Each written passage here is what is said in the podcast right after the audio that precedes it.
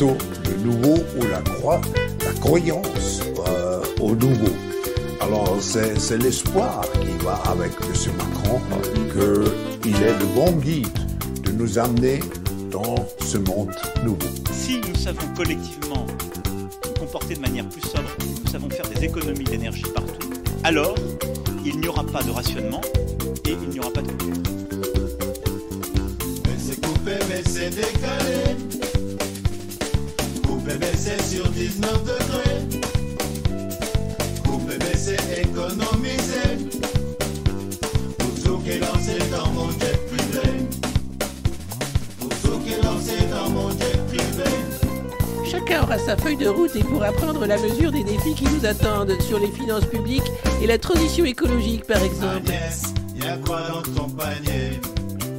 Runacher, vas-tu nous expliquer? Acheter voiture kilowattée, mais y'a plus d'électricité. Baisser, couper, baisser, décaler. Couper, baisser sur 19 degrés. Couper, baisser, économiser. Pour est lancé dans mon jet privé.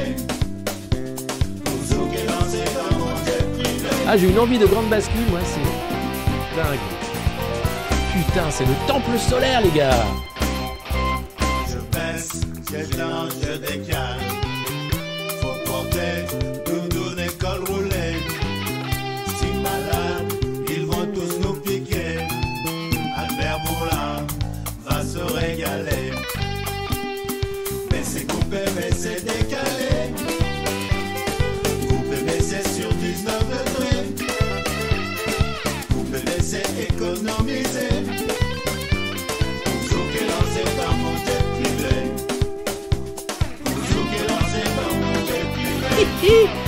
Posséderas rien, mais tu seras heureux. Donne-moi tout.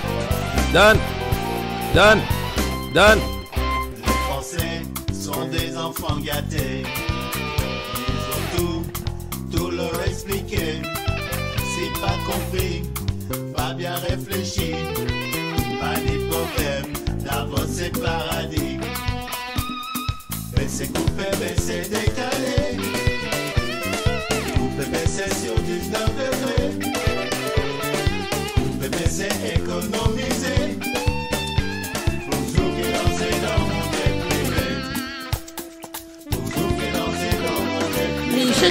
pourra surtout mesurer que face à ces défis considérables, il n'y aura de réussite que collective.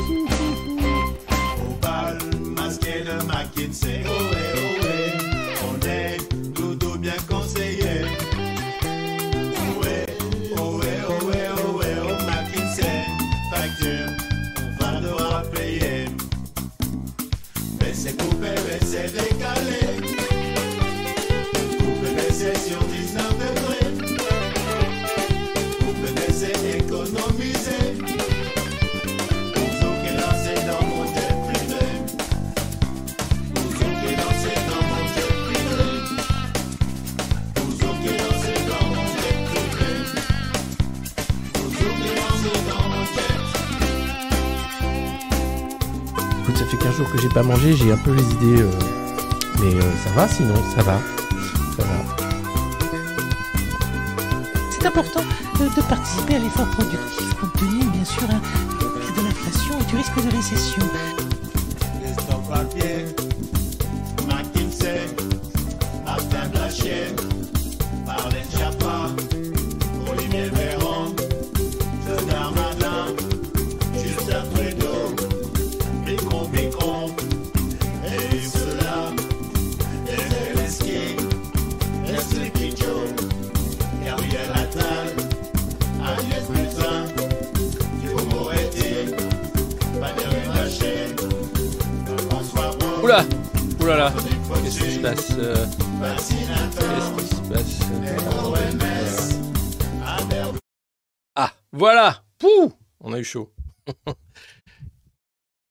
Sérieusement cru que je n'arriverais pas à mettre ma cravate dans les temps.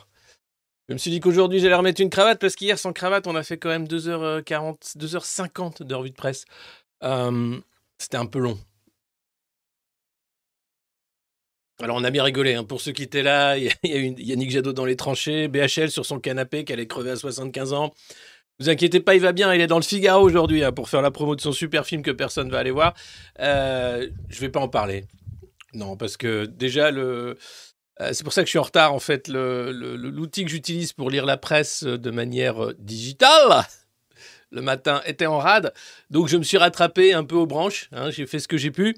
On va quand même avoir une revue de presse phénoménale hein, pour ici, si vous ne savez pas, c'est la revue de presse du monde moderne. Alors oui, on peut se dire comme ça, vu comme ça, ça sert à rien de lire la presse des milliardaires. Mais en fait, si, parce que ça permet de voir un peu quelles sont les marottes un peu des milliardaires. Pourquoi euh, systématiquement euh, c'est euh, la France insoumise qu'ils attaquent et pourquoi systématiquement bah c'est Macron qui est génial? Au-delà du fait qu'il est vraiment génial, mais je veux dire, c'est quand même un truc de dingue. Donc voilà, simplement pour voir comment on nous parle. Merci à tous, chers modernos, d'être présents. Ici, on dit bonjour ou Bajnet, selon. Et, puis, et puis, merci à tous d'être aussi nombreux. Hier, il nous est arrivé une mésaventure. J'ai partagé, euh, c'était à, titre informatif, puisqu'on a le droit, euh, n'est-ce pas, à la citation, hein, ce qui permet de euh, d'enjamber le, le droit d'auteur et de le respecter d'ailleurs. Euh, et donc, euh, on avait tout simplement mis un extrait de Quelle époque? L'émission de Léa Salamé avec Bernard Henry qui expliquait que Zelensky est un Coluche devenu Churchill. Et euh, je me suis fait toper la vidéo par euh, France Télé euh, Monde Diffusion. Interdiction de voir la vidéo partout dans le monde jusqu'à ce que j'enlève l'extrait. Chose que j'ai faite d'ailleurs avec plaisir d'ailleurs, puisque finalement, même sans l'extrait, la vidéo passe très bien. J'ai gardé le générique de C'est de la hum et, et le reste passe très bien. Comme quoi, vous voyez, c'est pas, on peut vraiment éteindre la télé hein, complètement. C'est vraiment un truc. On se disait, non, mais tu te rends compte si on éteint la télé, ça va. Eh ben en fait, si.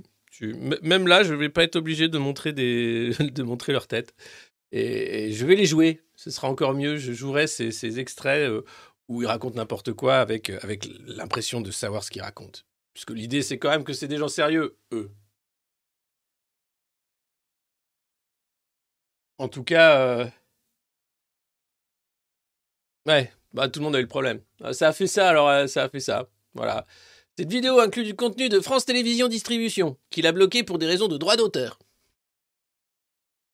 Ah, L'occasion de vous dire que vous êtes plus de 92 000 à être abonnés euh, ici à la chaîne du Monde Moderne, ou au moins à suivre hein, euh, nos élucubrations. Et, euh, et vous êtes plus de 350 à être euh, abonnés payants. Donc merci beaucoup. Vous pouvez rejoindre euh, cette cohorte de, soutien de Modernos, d'abonnés. Vous avez plusieurs, plusieurs options pour nous soutenir ici sur Patreon ou ailleurs. Et donc merci puisque on devrait bientôt faire les 100 000 à ce rythme-là en mai. La chaîne a 100 000 abonnés.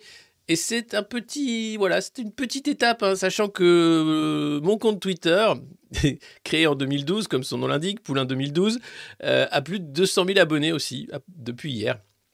Euh, donc euh, je pense qu'il y a quand même un petit mouvement euh, de volonté de s'informer autrement. Peut-être que ce qu'on fait ici au monde moderne, ça plaît aussi. Donc merci beaucoup et on continue le bon boulot, même sans les extraits. Alors des extraits, il y en aura ce matin parce que quand même Macron a Rungis quoi.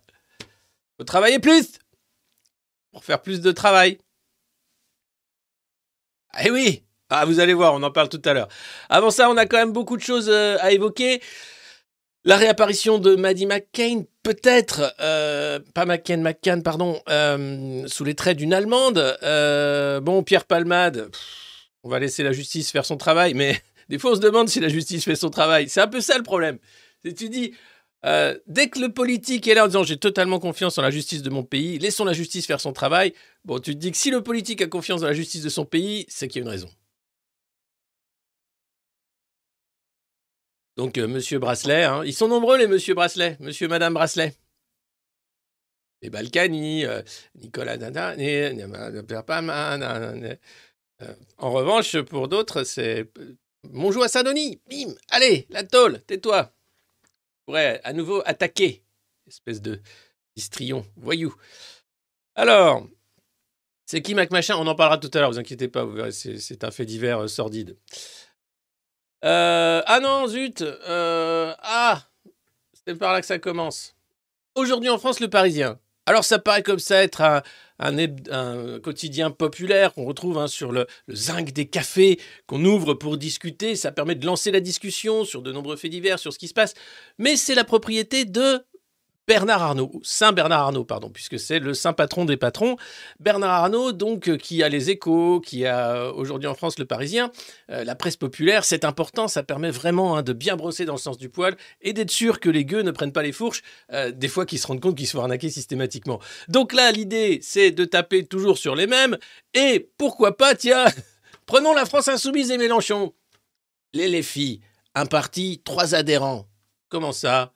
Oui, c'est une enquête exceptionnelle du Parisien qui nous explique qu'il y a un système Mélenchon, hein, plongé dans les arcanes d'un parti verrouillé. Et c'est une enquête exclusive, organisée sous la forme d'un mouvement gazeux.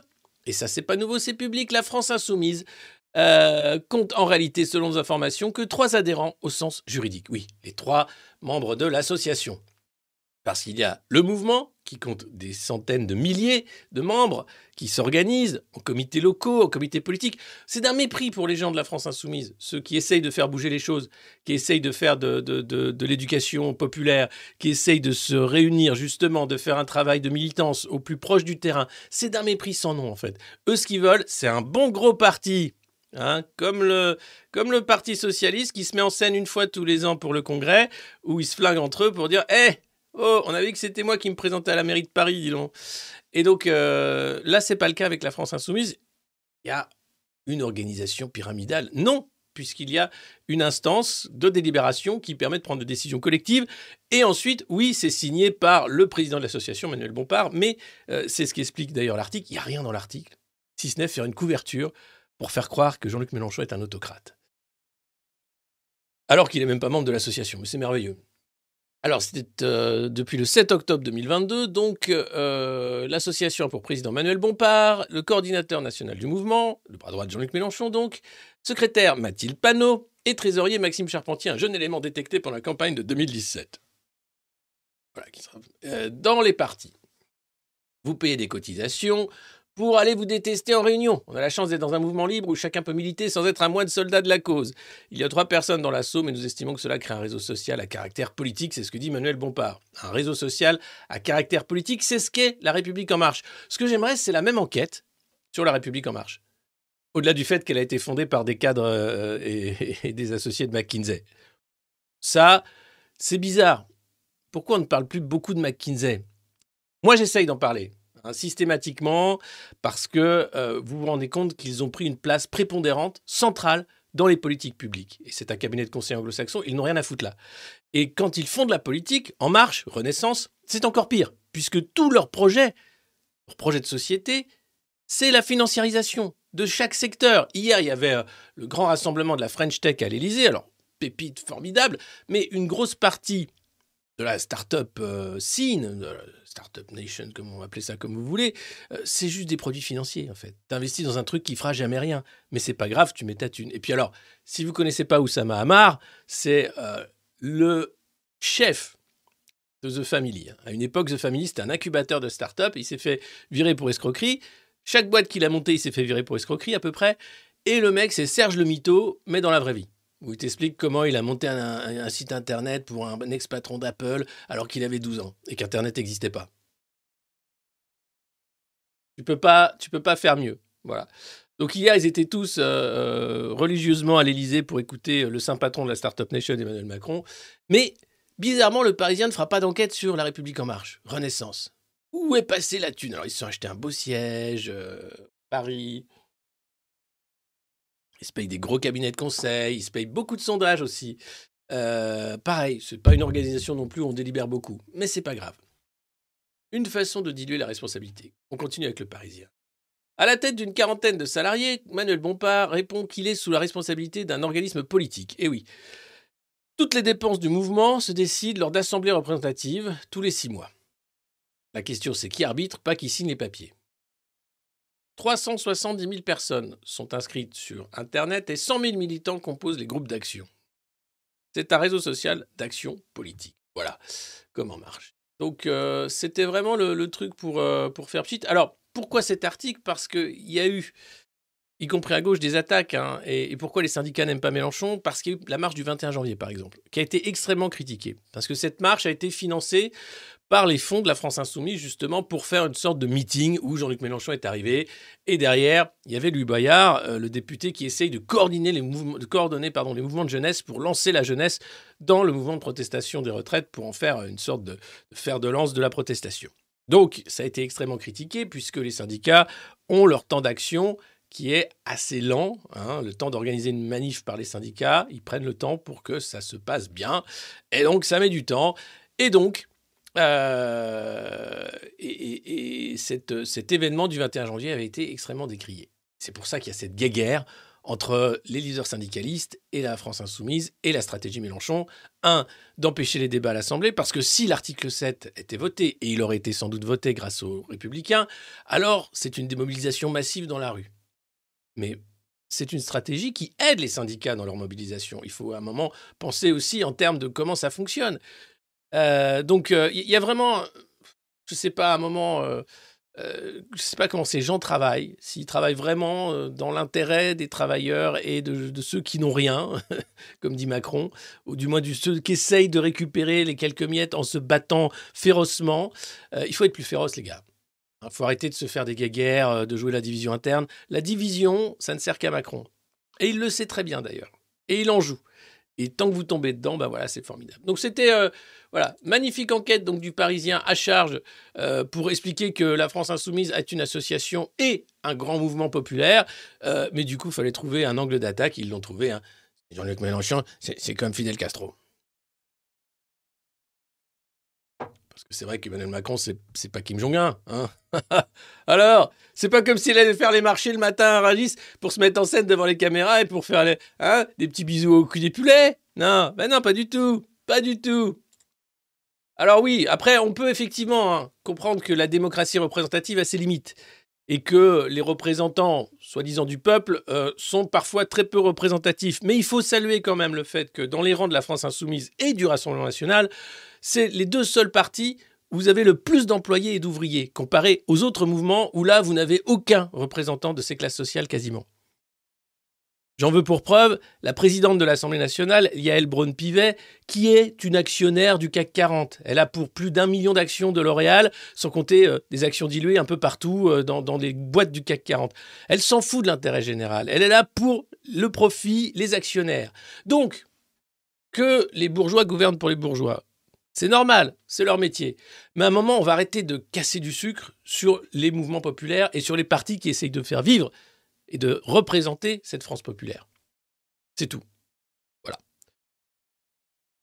Alors, ben, il y en a qui continuent de taper dessus. hein. C'est évidemment le Parisien aujourd'hui en France qui euh, en veut à Jérôme Sainte-Marie d'être devenu le sondeur du Rassemblement national. Alors, Jérôme Sainte-Marie est un ancien trotskiste. Oui. Il a travaillé pour Jospin. Oui.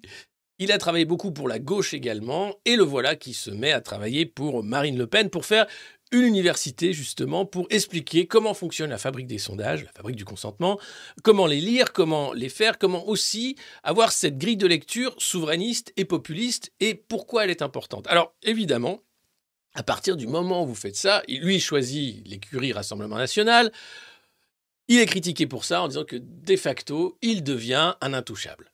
Il perd des marchés, il devient d'extrême droite puisqu'il travaille avec le Rassemblement national, même si ce parti a 89 élus maintenant, 88, euh, c'est quand même dingue. C'est-à-dire qu'on arrive à un moment où le chiffon rouge ne marchera plus.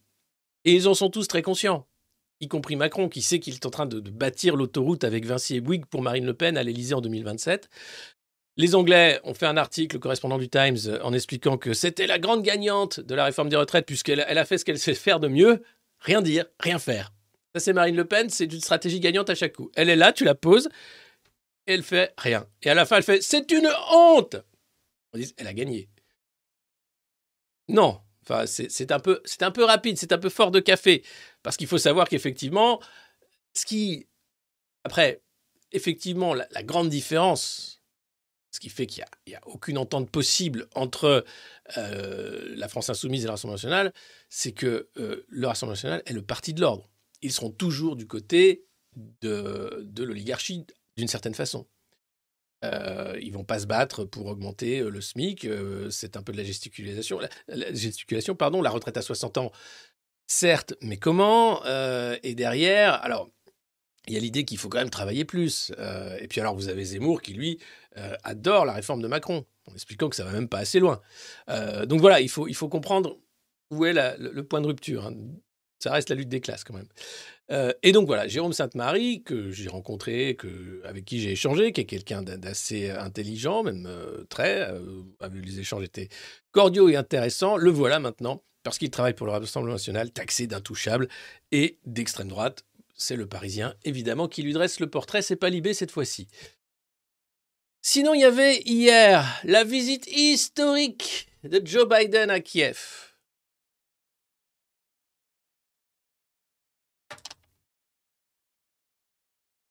Love Ukraine. My son loves Ukraine as well. And Ukrainian. Non, non, Joe, Joe, oui, Joe. Alors, il faut savoir que cette visite était préparée depuis vendredi. Les Russes étaient au courant. hein, euh, Washington s'était mis d'accord avec Moscou pour qu'il n'y ait pas de bombardement ce jour-là, pour éviter qu'il y ait une escalade directe hein, du coup de la guerre. Oups, on a tué le président des États-Unis, dis donc. Ah oui, on s'est, on s'est bien planté. Oui. Donc, pour éviter ça, euh, Moscou s'était bien coordonné en disant on sait qui vient, c'est bon, il va faire le show. On lui envoiera. Non, il n'y aura pas de bombe sur sa tête, vous inquiétez pas. Mais pour bien se mettre en scène quand même, hein, pour bien montrer que c'est la guerre et que ça fait peur, t'as quand même Zelensky et Biden qui se sont promenés sous l'alerte à la bombe. Sinon, c'était pas assez dramatique.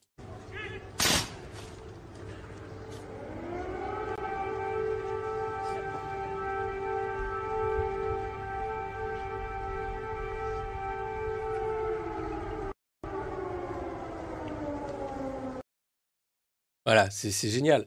Donc le mec arrive, tout ça est dealé, puisque c'est la première fois qu'un président des États-Unis se rend dans un pays où les Américains ne sont pas en opération, mais ils le sont quand même, hein, pour dire que c'est la guerre. Euh, et là, pour être sûr que euh, Air Force One se fasse pas descendre, ni Biden d'ailleurs, quand il est à Kiev, il y a une sorte de vous tirez pas par là, les Russes, hein, soyez sympas. Les Russes, évidemment, sont sympas, ils veulent pas non plus que ça escalade trop. Et là, quand même, pour la petite mise en scène, euh, bon, quand je sors de l'église avec le vieux, tu me fous les sirènes, hein, Pavel. Ouais, pas de problème. Ouh. Ouh. Faut déconner. Voilà. C'est courageux, n'est-ce pas? Alors, ce qui est courageux, c'est euh, surtout euh, l'attitude du petit bonhomme kaki. Le petit bonhomme kaki qui demande encore des sous et des armes qui font des trous. Oui, oui. Alors, désolé. On, on- on va, on peut la recycler à l'infini, en fait. Hein, la force de cette chanson, c'est qu'elle est affreuse et qu'elle est euh, adaptable à peu près à tout. hein. C'est Nicolas Sarkozy, il est mis en examen, il a un bracelet aussi, comme tous ses autres copains. Vous voyez, on peut vraiment, on peut vraiment, vraiment, vraiment ne, ne jamais arrêter. On pourrait même faire toute la revue de presse sur l'air du petit bonhomme en mousse. On va arrêter ça tout de suite, je vous rassure. Même si je suis joueur, hein, je pourrais vraiment faire des saloperies comme ça. Je vais pas le faire quand même. Ah, J'ai une certaine éthique, une certaine responsabilité. Et donc, euh, non. Alors, euh, qu'est-ce qui s'est passé? Bon, bah, il s'est passé que, euh, voilà, c'était l'amour. Léo avait ses belles lunettes qui brillent. I love ice cream. Repeat the line. Et pour être bien sympa avec le petit bonhomme kaki, Joe s'est assis à la table et a fait un gros chèque. Il dit Oh, top, top, top, pendant que j'étais sous la main. Dis donc, papy, papy, papy, tu sais, c'est Noël. Encore? Ouais Mais c'était pas ton anniversaire hier? Si, si Mais euh, tu- comme tu m'as donné que 6 milliards, là, je peux rien faire avec Ah bah alors combien tu veux? 500 millions et des armes Pas de problème Et il a refait un chèque de 500 millions de dollars. Pour, euh, pour acheter des armes et tout, quoi. Non, là, il écrit sur le livre que son cœur est resté à Kiev. Et que cette ville lui a ravi son cœur. Et qu'il reviendra. Euh, mais là, t'as l'impression que le mec fait un chèque. hein. Bon, allez, papy Pas que ça à foutre, moi. Faut que j'aille faire la fête avec les copains. Enfin, la guerre. Allez, papy, euh, fais le chèque Oh. Et alors, euh, vous allez voir, hein, parce que c'est quand même euh, très, très compliqué. Aujourd'hui, Poutine va faire son discours. Un discours qui est censé être très très anti-occidental. hein. Euh, vu que Biden est venu faire euh, la mise en scène à Kiev hier, euh, là aujourd'hui Poutine va, va taper très fort pour dire bon, si vous voulez la guerre mondiale et la guerre nucléaire, il n'y a pas de problème, je suis joueur. Ça risque d'être sur ces lignes-là. On ne sait pas, c'est dans quelques minutes, heures. Euh, et puis demain, il y a un grand rassemblement euh, patriote euh, au grand stade de Moscou avec les, chanteurs patriotes euh, russes qui vont être euh, en scène autour de Poutine. C'est une autre mise en scène là du pouvoir russe cette fois-ci avec euh, des chansons comme euh, euh, l'Ukraine, la Biélorussie, la Géorgie, c'est chez moi, c'est la Russie. Et comme euh, je suis fait en URSS euh, et je reste un garçon comme ça. Je traduis, hein, mais euh, c'est des chanteurs euh, populaires et nationalistes qui vont, euh, qui sont d'ailleurs des, chanteurs appréciés de Vladimir Poutine, qui vont demain hein, faire la claque entre les nombreux discours pour essayer d'unir la nation autour d'une guerre qui commence à fatiguer tout le monde, y compris en Russie, malgré la propagande. Euh, Là-bas aussi, il y a beaucoup de propagande, évidemment, euh, pour dire qu'il faut rester soudé, il faut y aller. C'est une guerre qui est une vraie boucherie, euh, cette, cette guerre en Ukraine, et des deux côtés. Et pourtant, voilà, ça continue. Et on continue d'armer, de surarmer et d'escalader pour arriver à des négociations. hein. L'idée, c'est à combien de tas de morts et de corps sanguillonnants et, et mutilés on va se mettre autour d'une table pour dire bon, bah, on fait ce qu'on avait dit euh, il y, a six- dix mois? Oui. Bon, bah. Ok. Moi, je pense juste aux pauvres gars là qui sont euh, treillis dans la boue, en train de s'entretuer, sachant qu'ils ne récupéreront jamais une vie normale quasiment et, euh, que derrière, euh, c'est pas leurs intérêts. Enfin, la guerre, c'est jamais dans l'intérêt des gens qui la font en réalité. Enfin, très peu. Alors, et d'ailleurs la preuve, hein, euh, tout un peuple s'est levé, nous dit le Parisien, expliquant que les Ukrainiens sont tous derrière leur leader charismatique, l'homme qui joue du piano avec son zizi, j'ai nommé Zelensky, et donc qu'ils sont vraiment derrière. Ah non, il s'est transformé en Churchill, excusez-moi, c'est excusez-moi. BHL qui le dit d'ailleurs. Et donc, euh, il faut absolument faire cette guerre. Euh, je vous invite à voir la vidéo que j'ai faite ce dimanche sur la conférence de Munich, qui explique en fait comment euh, BlackRock et Wall Street se préparent en fait à euh, mettre la main sur l'Ukraine, tels de grands euh, oiseaux de proie, pour en faire un- une sorte de laboratoire du néolibéralisme. Mais absolu, avec euh, abandon de la monnaie euh, euh, physique, avec des procès faits par des algorithmes, avec bien sûr du QR code partout, etc. Enfin bref, vraiment en faire la nation modèle de ce truc-là. Donc attention, et des lois antisociales qui sont en ce moment même en train d'être votées par le Parlement ukrainien. J'en veux pour preuve cette postière, voilà, Tania, factrice pour Lucre Pochta, euh, qui est le dernier service public dans les villages, fait des tournées où il y a très peu de lettres. Et voilà ce qui lui arrive. Elle parle avec Victoria, 60 ans, habitant d'un d'un village des environs. Et donc Nadia, une autre factrice, parle de ça. Le salaire de la postière a été divisé par deux depuis la guerre pour baisse d'activité. Ok. Elle garde le sourire sous son bonnet où on lit en français joli. On essaye de deviner ce qui va se passer maintenant, mais ce n'est pas facile, admet-elle. Au village, on pressent seulement que la guerre va durer et qu'il faudra continuer. Donc, c'est d'une indécence rare. D'un côté, vous avez l'Union européenne, les États-Unis, la Grande-Bretagne et tous les autres qui versent des milliards au régime de Volodymyr Zelensky. Des milliards. Sans compter des armes. Là, je parle d'argent sonnant et trébuchant. Et de l'autre côté, vous avez la pauvre postière, service public, qui voit son salaire divisé par deux pour baisse d'activité. Où va la thune? D'ailleurs, ceux qui sont sur le terrain se demandent où va la thune? Il y a eu une dizaine de mises au pas, de démissions, euh, de gens qui se sont fait virer autour de Zelensky pour corruption. En 2014, l'Ukraine était un pays absolument corrompu. Zelensky s'est fait élire sur une promesse de lutter contre la corruption. Le FMI a changé ses règles en 2014 pour sauver l'Ukraine de la banqueroute avec euh, une aide de plus de 17 milliards déjà à l'époque. Où va la thune? Et cette postière, évidemment, elle va disparaître. Comme tous les services publics en Ukraine, quasiment, qui vont être pris par euh, des branches, des filiales de grands groupes euh, américains ou, français, puisqu'il y a certaines entreprises, il y a plus de 140 entreprises françaises hein, qui sont là en train de travailler d'arrache-pied pour récupérer l'Ukraine d'après la guerre. Voilà. Donc, euh, je pense fort euh, aux Ukrainiens qui prennent à la fois les bombes et en plus euh, les plans d'ultralibéralisation qui les attendent.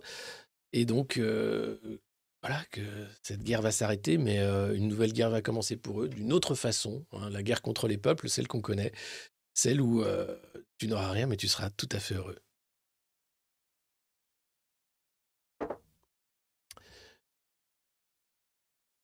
Alors, chez nous, de retour chez nous, où c'est pas la guerre, puisque tout va bien et qu'on a quand même le meilleur président que la France ait jamais connu, j'ai nommé Emmanuel Macron. Emmanuel Ma- Macron, démission. Macron, destitution. Macron, oh putain. ah oui, il y a le décapitation avant. Là, mais c'est c'est formidable. Alors, avant, avant de parler de- d'Emmanuel et de sa déambulation à Rungis, qui était là pour un peu euh, tâter le terrain, hein, euh, c'est une mise en scène évidemment avant le salon de l'agriculture, où là, ça va être vraiment, vraiment cadeau. Bruno Le Maire nous explique qu'il n'y a pas de Mars rouge. Non, c'est Octobre rouge, Bruno. Avec un commandant joué par Sean Connery, dans un sous-marin qui se rend à l'ouest. Oui, un sous-marin nucléaire. C'est un film. Et Octobre rouge, c'est aussi le nom de la révolution. C'est là où ça se passe, la révolution. Alors, pas de Mars rouge. Non, il parle des prix. Il n'y a aucune raison que les prix alimentaires ne s'enflamment en mars, a assuré ce lundi le ministre de l'économie sur BFM, en référence aux craintes d'une flambée des prix après les négociations annuelles des supermarchés avec leurs fournisseurs. Ces négociations doivent être conclues au plus tard le 1er mars. Alors ce que j'aime avec Bruno, c'est un peu comme Véran, hein. il te dit un truc, tu sais que c'est faux. Lui le sait aussi, hein. mais il faut surtout rassurer hein, les marchés, les Français, les mecs sont là, les patrons, les patrons sont des grands inquiets. Il faut rassurer les marchés. Mais vous en avez pas marre d'avoir tout le temps peur de tout, les marchés? Oui, mais non, mais on est des grands inquiets quand même. Bon, ça va si je fais bosser les Français jusqu'à 70 ans? Ah Ouh, ça m'enlève un gros poids. Hein. Ah bah voilà, tu vois, c'est facile de rassurer les marchés. Il suffit de les fouetter un peu plus fort. Allez, tiens Et voilà. Oh, il y en a un qui est mort, j'ai fouetté trop fort. Ça, vous rassure, ça aussi. pas trop quand même, oui.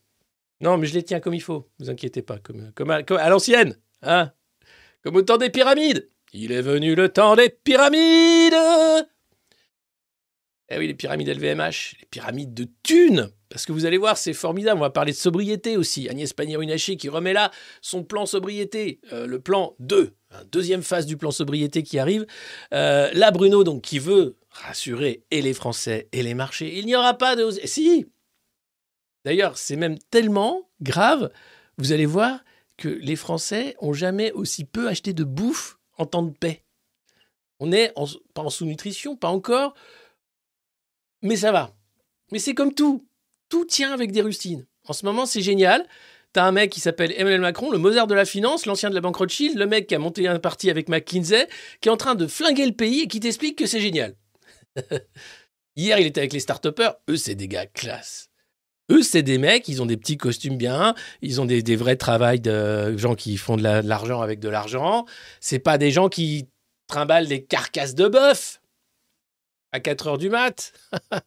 enfin, je suis, à- il, allait les voir, vous allez voir, mais c'est assez génial.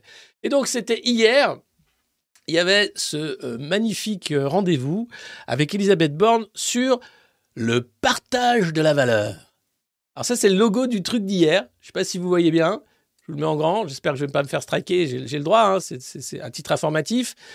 Euh, voyez ce logo où on, te- on te, on te montre bien qu'on te, te met ça. Tu vois, ça rentre le partage de la valeur. Ça rentre par là, comme ça. Eh ben, c'est assez bien foutu ce logo, je trouve. Tout est dit, puisque partage et valeur sont semi-effacés. hein. et tout ce qui reste, c'est de là, comme l'au-delà, hein, ce qui t'arrive après la mort, une fois que tu as fini de travailler, donc. La mort, c'est l'arrêt du travail, brutal hein, parfois, mais voilà. Et ces petites flèches, telles une fusée, ou bien un doigt qui va très haut dans- Voilà. Ou une sorte de construction. de tout- Enfin, c'est génial. Ou c'est le fast-forward, tu sais, du, magnétoscope à l'époque où il y avait encore des magnétoscopes. Voilà, euh, j'imagine qu'un cabinet de conseil a facturé ça une fortune, évidemment, à Bercy. Euh, peut-être qu'ils ont un accord cadre d'ailleurs hein, pour euh, plusieurs missions. hein, voilà. Mais on peut féliciter les gars qui ont sorti le logo, c'est très chouette. Et puis on écoute Bruno quand même sur le partage de la valeur, euh, parce que c'est toujours euh, intéressant d'écouter Bruno Le Maire. Non, je déconne. Le mais partage de la valeur en France entre le travail et le capital est stable depuis des années, là où euh, il a fortement évolué au profit du capital dans tous les autres pays développés. Eh bien, nous devons être aux avant-postes de ce capitalisme nouveau dans lequel on lutte contre les injustices, on réduit les inégalités et on défend ce meilleur partage de la valeur entre le capital et le travail au profit de tous ceux qui travaillent Il, a de plus en plus de mal à articuler. Je je sais pas ce qui lui arrive, mais quand même, euh, Bruno, c'est inquiétant. Je sais pas ce qui se passe, mais c'est c'est emploi. Bon, déjà, quand il dit l'emploi, bon, t'as l'impression qu'il avait toute une choucroute dans la bouche, mais alors là, il dit des choses qui vont pas. Bruno, fini, fini de mâcher. Ou alors, c'est comme un hamster, il fait des réserves dans les joues, il nous dit pas, tu sais. il fait des petites réserves comme ça, puis oh, oh, l'emploi, non. Très bizarre. Il a vraiment du mal à articuler. Et c'est vrai, vous m'avez dit, je, remets ce, logo parce que je l'avais pas vu, mais c'est un fléchage. C'est exactement ça. Ce logo du partage de la valeur indique le fléchage du ruissellement par le haut. hein. Tout ce que vous faites, tout le travail, toute la- la thune que vous produisez, eh bien, elle est pour les actionnaires. C'est bien clair? Et un peu pour l'État pour qu'ensuite il rémunère des gens comme Bruno Le Maire et Gabriel Attal. Entre autres. Mais il y a aussi plein d'autres gens qu'on ne connaît pas qui sont très bien payés à rien foutre. hein. C'est quand même un truc super bien fait. Vive l'emploi. Et donc, c'est assez génial. Donc, merci euh, les modernos, vous avez l'œil. Le fléchage du ruissellement par le haut, le partage de la valeur macroniste. hein. On le comprend bien maintenant. Au moins, c'est clair. Voilà. Qu'il y a de bien avec ces gens-là, c'est que ça a le mérite d'être clair. hein. Oh, j'attends le grand discours de bon, écoutez, Françaises, Français, franchement, je vous emmerde. Franchement, mais du, plus profond du, mon cœur. Pas gentil, monsieur le président. de- Dedans, roi. Ah là là. euh, sinon, ces macronistes sont formidables. Vous savez, vous avez droit à un petit chèque de 100 balles pour permettre à Pouyanné de faire des milliards de profits euh, en vous vendant de l'essence très chère, avec des taxes dessus où l'État se sucre. Mais comme ils veulent pas baisser le prix de l'essence ni les taxes sur l'essence, il vous faut un petit chèque. Donc le petit chèque permet de renflouer, enfin renflouer non, puisque Total va très bien, mais d'aider Total à ne pas aller mal. Et, de- faire croire que vous allez mieux, puisque c'est votre argent. Ces 100 euros, c'est nous qui les payons via nos impôts. Donc ce petit chèque, euh, le problème, c'est que euh, plusieurs personnes ne l'ont pas demandé. Et même certaines personnes l'ont demandé, mais ne pouvaient pas rentrer le numéro d'immatriculation de leur voiture parce que c'était une vieille plaque d'immatriculation. Eh ouais. Parce que dans la tête des consultants de McKinsey, qui font partie d'En Marche et du reste, ils n'avaient pas capté que si tu avais besoin du petit chèque, c'est que tu roulais avec une vieille voiture. C'est que tu n'avais pas eu les moyens de t'acheter une voiture électrique. Bon, déjà, vu que tu vas à la pompe. Mais non seulement ça, mais que sans doute ta voiture ne peut pas rentrer dans les zones à faible émission. Ou même qu'avec ta vignette critère, t'as pas le droit de rentrer en ville quand il y a trop de pollution les jours de pollution. Bref, que tu roules dans une vieille bagnole. Eh bah ouais. Et donc, tu pouvais pas rentrer ta vieille plaque. Alors, ils avaient fait un super décret en 2020 obligeant les gens à changer de plaque, mais le décret avait été mis à la poubelle en disant non, non, non, ça va encore nous faire des gilets jaunes, ça t'arrête tout de suite. Et là, mais c'est vous dire le mépris de ces gens. La méconnaissance de la réalité des Français. C'est-à-dire que si tu as une voiture, c'est forcément un truc que tu acheté quand même avant le champ. Mais non. Mais non. Alors, ils ont quand même fait des efforts. Ils ont dû payer un cabinet de conseil une fortune pour qu'il euh, euh, retape le logiciel pour que bon, bah, tu puisses, avec ta vieille plaque, avoir droit à tes petits 100 balles qui sont les tiens. hein. donc, c'est vraiment, c'est ton droit. hein. Mais si on était des millions le 7 mars dans la rue et si la grève durait longtemps, c'est pas 100 balles qu'on aurait. C'est pas 1000 balles. Ce serait peut-être une hausse générale des salaires. Il faut voir, les avancées sociales, ça ne se fait que dans le combat. Et le combat féroce, résolu. Sinon, c'est des miettes. Donc voilà. Donc on peut féliciter euh, Bercy euh, d'avoir euh, ajusté le tir. hein. Pardon, excusez-nous, j'avais oublié que vous aviez une vieille voiture. Qu'est-ce que je suis bête. Non, parce que voilà. Et alors, autre, joyeuseté ce matin dans la presse, c'est cette pub de Renault. Renault Mégane Tech 100% électrique. Génial. 300 balles par mois à partir de 4000 maintenant. Bon, bon, ça coûte une blinde. Euh, évidemment, bon, pour que ça charge, il faut qu'il y ait de l'électricité. Mais Renault est prévoyant. Qu'est-ce que vous voyez sur cette publicité? Ben, Un mec en costard sur son cheval qui va au travail. Renault prévoit déjà de vendre des chevaux. J'imagine. Ils vont faire des vraies écuries. Tu vas voir qu'il va y avoir. Ça va être des clones. hein. Ça coûte trop cher de faire des chevaux. Donc, tu auras sans doute du cheval cloné, du poney. Et la voiture de demain, c'est subliminal. hein. Mais on voit bien que la voiture électrique fonce vers la lumière. hein. on ne sait pas où d'ailleurs. On ne sait pas si c'est le soleil qui se lève ou si c'est une explosion atomique. On ne sait pas. L'idée, c'est que pour que ça tienne, il faut vraiment qu'il y ait de l'électricité. Là, les mecs qui te vendent des voitures électriques en sont à t'expliquer que ce qu'il y a de bien avec la voiture électrique, c'est que, quand tu l'utilises pas, le, réseau électrique, le grid, peut reprendre de l'électricité de la batterie de ta bagnole. C'est Pannier Runacher qui l'expliquait très bien. Donc non seulement tu payes deux fois, c'est-à-dire que tu payes pour charger ta voiture, mais en plus le réseau te reprend l'électricité que tu as payée pour charger ta voiture. Ils appellent ça la gestion int- intelligente. C'est un truc de Davos, tu peux pas comprendre. Et là, très clairement, Renault, de manière subliminale, t'explique qu'il quand même faudra se préparer à aller au boulot en costard sur un cheval. hein. Parce qu'il faut pas déconner, ça va 5 minutes la voiture électrique. Déjà, bon, t'as quoi euh, 1% d'abrutis qui vont pouvoir s'en acheter une puisque ça coûtera trop cher. Et puis au bout d'un moment, ils vont se rendre compte que bah ils peuvent pas la charger ou qu'il fait trop froid ou qu'il fait trop chaud. Donc soit elle crame, soit elle marche pas, il fait trop froid. Et donc il y aura une limite à la voiture électrique. hein. Le tout électrique, non, en fait c'est le, le non électrique. Et puis il y a encore plus drôle dans cette publicité, c'est que euh, les constructeurs automobiles sont tenus de mettre en tout petit, regardez en bas, au quotidien, prenez les transports en commun. Hashtag se déplacer moins pollué. Ok. Donc, soit tu prends ton poney, soit tu prends ton métro qui marche pas. Parce que là, en ce moment, les transports parisiens, c'est juste une tragédie. Tragédie organisée, bien sûr, par euh, euh, la volonté de la région de euh, rendre les lignes de bus, par exemple, via des sectorisations pour que des entreprises privées puissent profiter de la manne du transport. Donc, cette pub en dit long sur euh, ce qui nous attend, sur ce qu'il y a dans la tête des communicants aussi. Ils sont joueurs, hein, donc ils se disent tiens, je vais mettre en scène une voiture électrique qui fonce vers la lumière pendant que des mecs euh, en costard sur leur petit poney vont à la défense travailler euh, chez McKinsey. Super. Bah merci la pub, hein. c'est toujours un plaisir. C'est toujours un plaisir. Et heureusement qu'il y a les parfums et les bagnoles, hein, sinon il n'y aurait plus de pub. Et un peu la, ouais, si les produits de l'industrie agroalimentaire. Je- comme je regarde plus la télé, très peu, enfin euh, seulement par extrait, je sais pas vraiment ce qu'il y a comme pub, mais quand je vais au ciné, ça m'arrive aussi très rarement, et les seules pubs que tu as, c'est les parfums et les bagnoles. Avec Johnny Depp qui creuse là.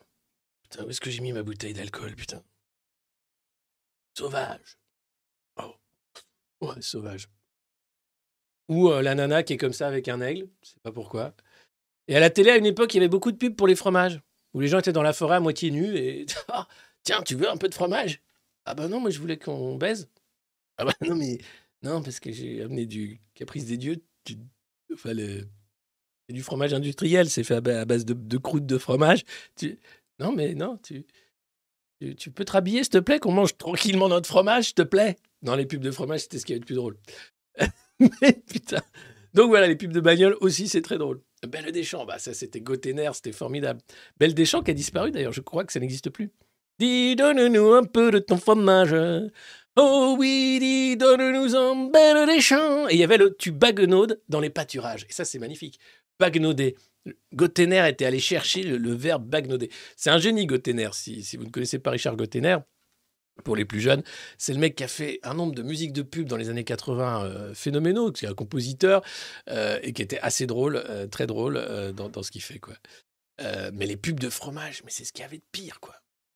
Vraiment, c'était, ça commençait comme une production Marc Dorcel et ça finissait où le mec sort- sortait un fromage. Quoi.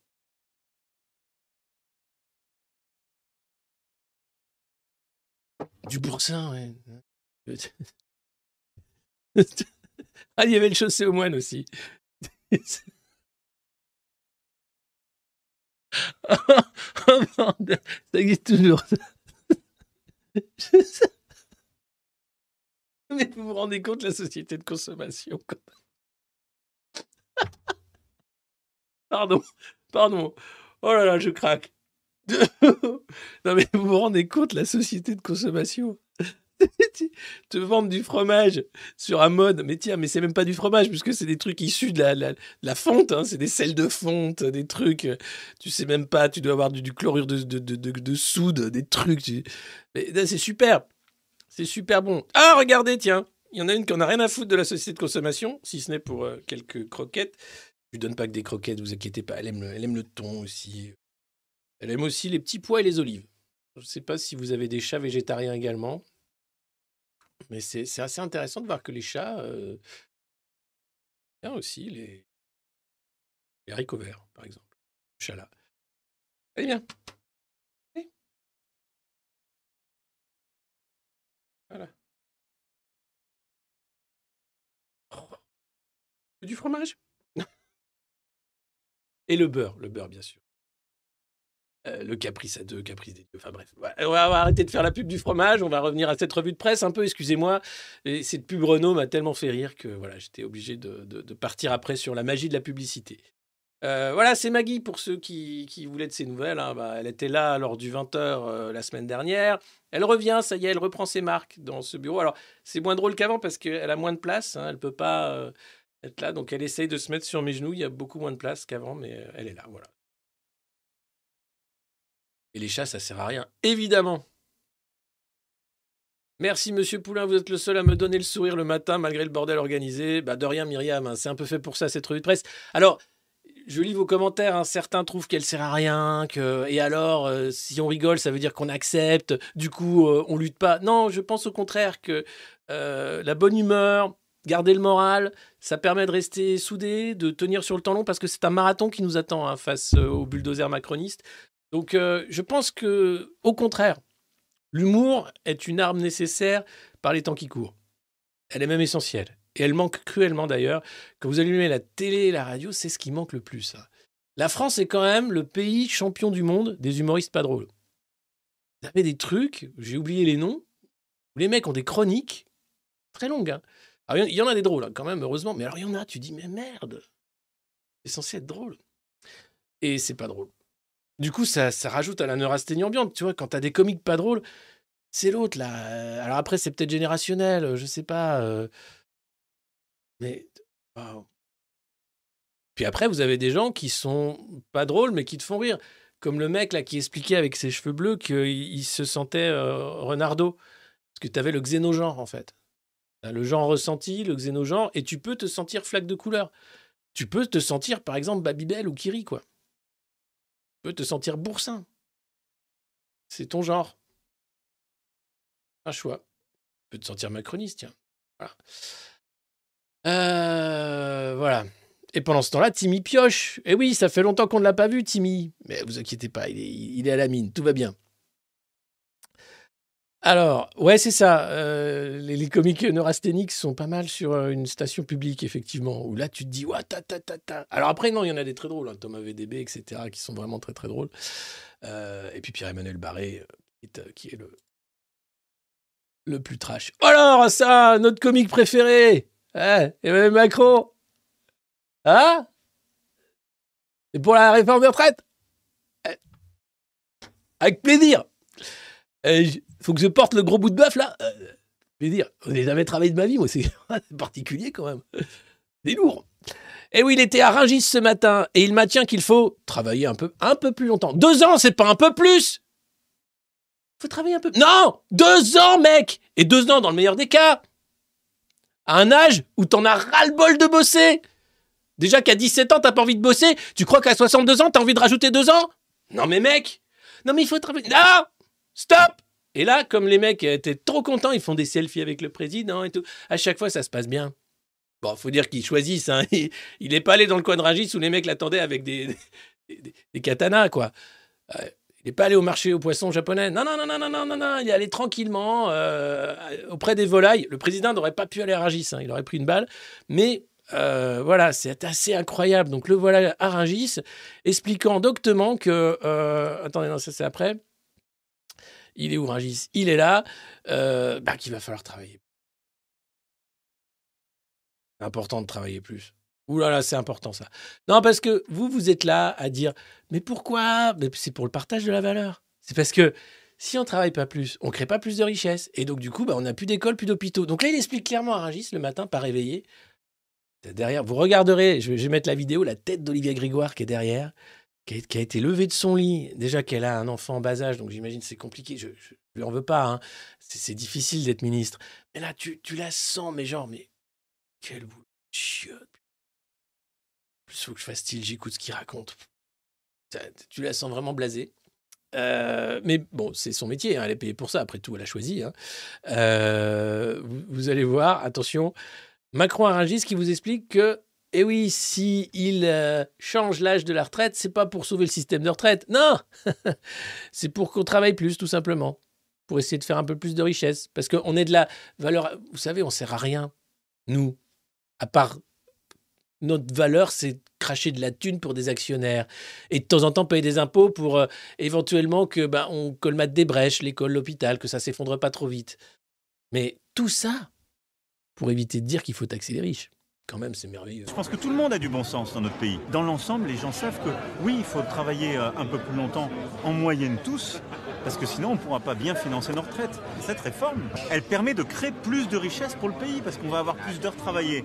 Si on a plus d'heures travaillées dans le pays, c'est aussi pour ça que je veux qu'on continue ce qu'on fait sur l'apprentissage et sur le reste, bah, vous créez plus de richesses, vous réindustrialisez davantage le pays, et cette réindustrialisation, c'est celle qui permet de financer l'éducation, la santé. Parce qu'on ne peut pas après se retourner et dire on a une crise à l'éducation nationale, on a une crise à l'hôpital. Comment on finance tout ça? Attends, je vous le refais. Mais on va zoomer sur Olivier Grégoire. Euh, attendez, bougez pas. Je pense que tout le monde a du bon sens dans notre pays. Dans l'ensemble, les gens savent que oui, il faut travailler euh, un peu plus longtemps, en moyenne tous, parce que sinon on ne pourra pas bien financer nos retraites. Cette réforme, elle permet de créer plus de richesses pour le pays, parce qu'on va avoir plus d'heures travaillées. Souffrance. Si on a plus d'heures travaillées dans le pays, c'est aussi pour ça que je veux qu'on continue ce qu'on fait sur l'apprentissage et sur le reste, bah, vous créez plus de richesses, vous réindustrialisez davantage le pays, et cette réindustrialisation, c'est celle qui permet de financer l'éducation, la santé. Parce qu'on ne peut pas après se retourner et dire on a une crise à l'éducation nationale, on a une crise à Pour pas l'hôpital. s'endormir là. Comment on finance tout ça? C'est- chaud quand même. C'est chaud. Cette vidéo, elle vaut que pour ça, quoi. La tête de la vie. Tu dois attendre la pause clope en plus. Fumer là-dedans. Oh. Ah là là, tu sens, tu sens la peine qui se lit sur son visage, quoi. C'est assez drôle. Voilà, donc, euh, au moins, ça a le mérite d'être clair. Hein. Eh, faut travailler plus, sinon il n'y a pas de sous. Mais il n'y a pas de travail plus. Ah si, ah, c'est parce que vous êtes des feignasses. Mais franchement, il y a, du- travail pour tous. hein. Voilà, merveilleux, merveilleux Macron à Rungis, hein, on peut l'applaudir. Euh, j'ai beau être matinal, mais j'ai mal. hein, c'est- magnifique.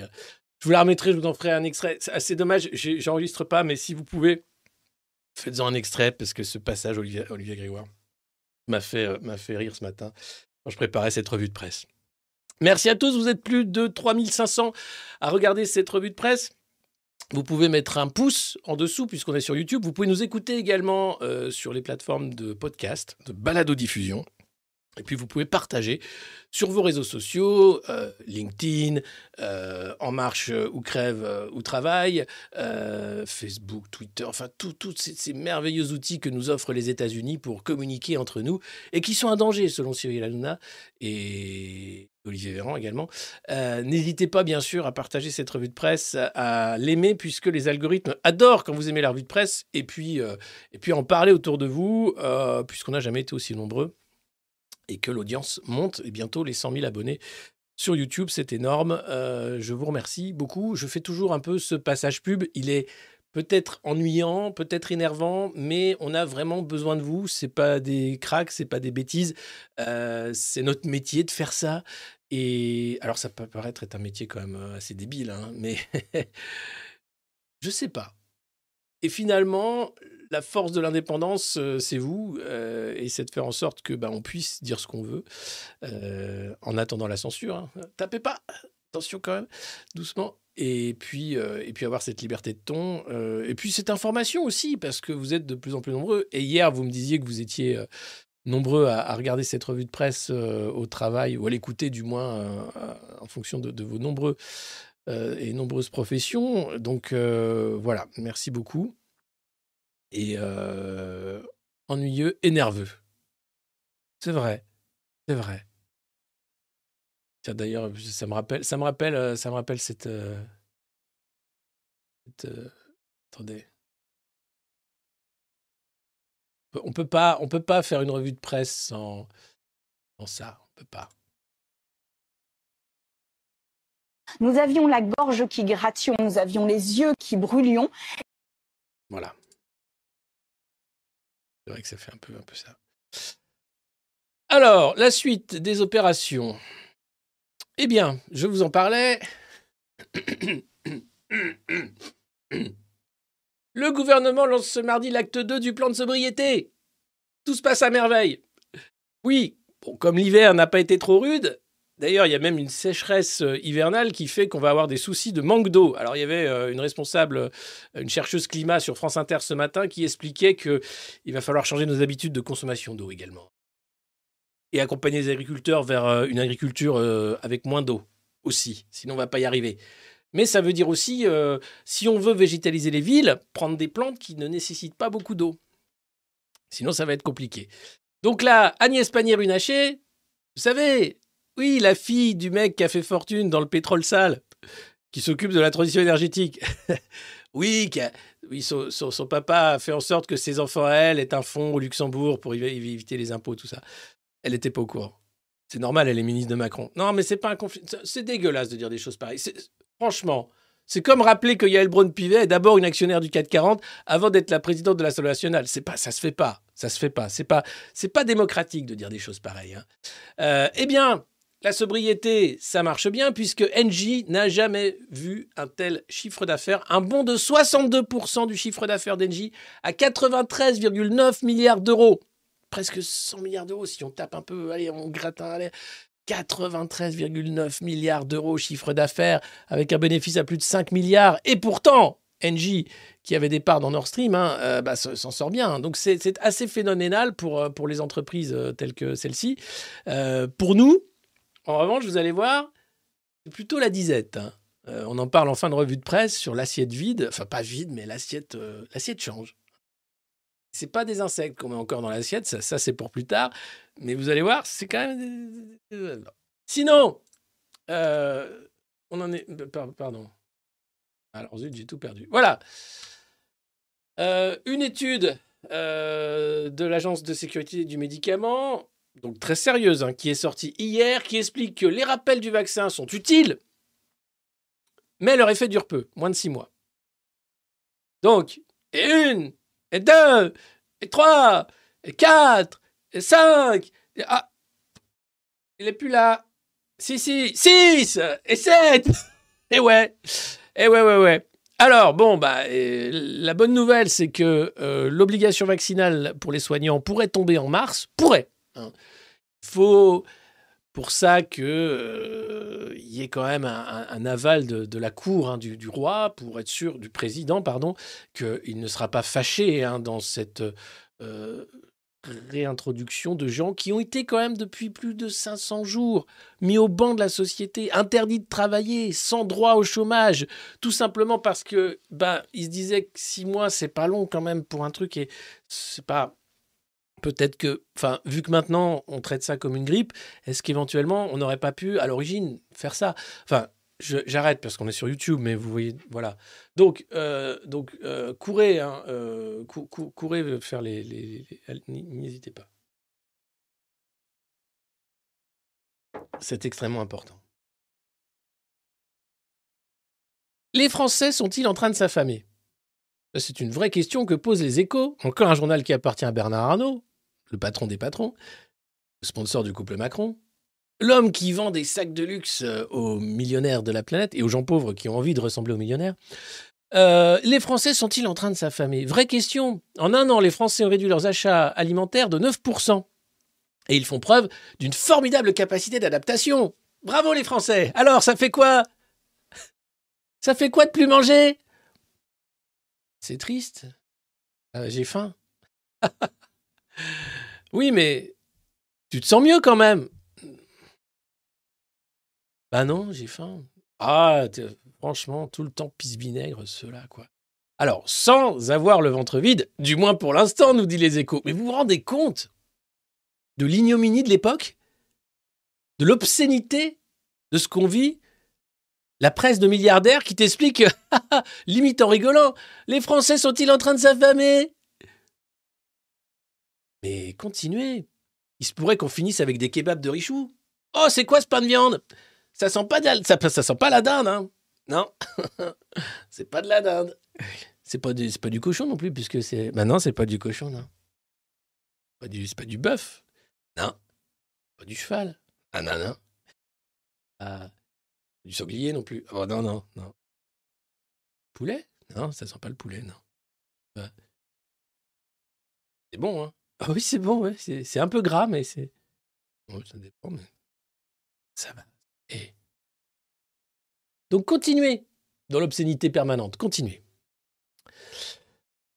Alors, euh, il y a d'abord une descente en gamme. hein. Alors là où les Français sont malins, c'est qu'ils savent s'adapter hein, dans les temps durs. Donc euh, tous les grands acteurs du commerce constatent la descente en gamme des produits de marque qui reculent au profit des marques distributeurs qui récupèrent les deux tiers des ventes. Euh, et voilà, donc euh, c'est le Global Consumer Insight. C'est une enquête hein, réalisée par PricewaterhouseCoopers, cabinet d'audit, qui a été pris la main dans le sac aussi, je crois, pour maquiller des comptes à une époque, mais bon. Euh, pour pallier l'inflation, près de la moitié des Français auront tendance à acheter des produits en promotion plutôt que de se tourner vers d'autres distributeurs, d'autres marques ou encore vers les marques propres aux distributeurs. Donc, on n'achète plus de marques, on n'achète plus de foie gras. D'ailleurs, il faut pas parce que le gavas des joies, quand même, c'est pas super. Puis moi, j'aime pas ça, le foie gras. Je trouve ça. Non, on achète du pâté, on n'achète plus du champagne, mais du vin mousseux. On n'achète plus de l'eau puisqu'il faut plus en boire. On achète. Il n'y a encore pas d'insectes à- qui sont à l'achat au kilo. Mais bon, ça va arriver et on attend ça avec impatience quand même, pouvoir se faire une bonne salade de grillon, hein, ou bien un fromage de tête de, de verre à soie. Bon, pour le moment, on est euh, en train juste d'acheter des produits un peu moins bons, hein, voilà. Et là où les échos sont formidables, où tu vois que c'est la presse des milliardaires, c'est qu'ils t'expliquent que le marché marche.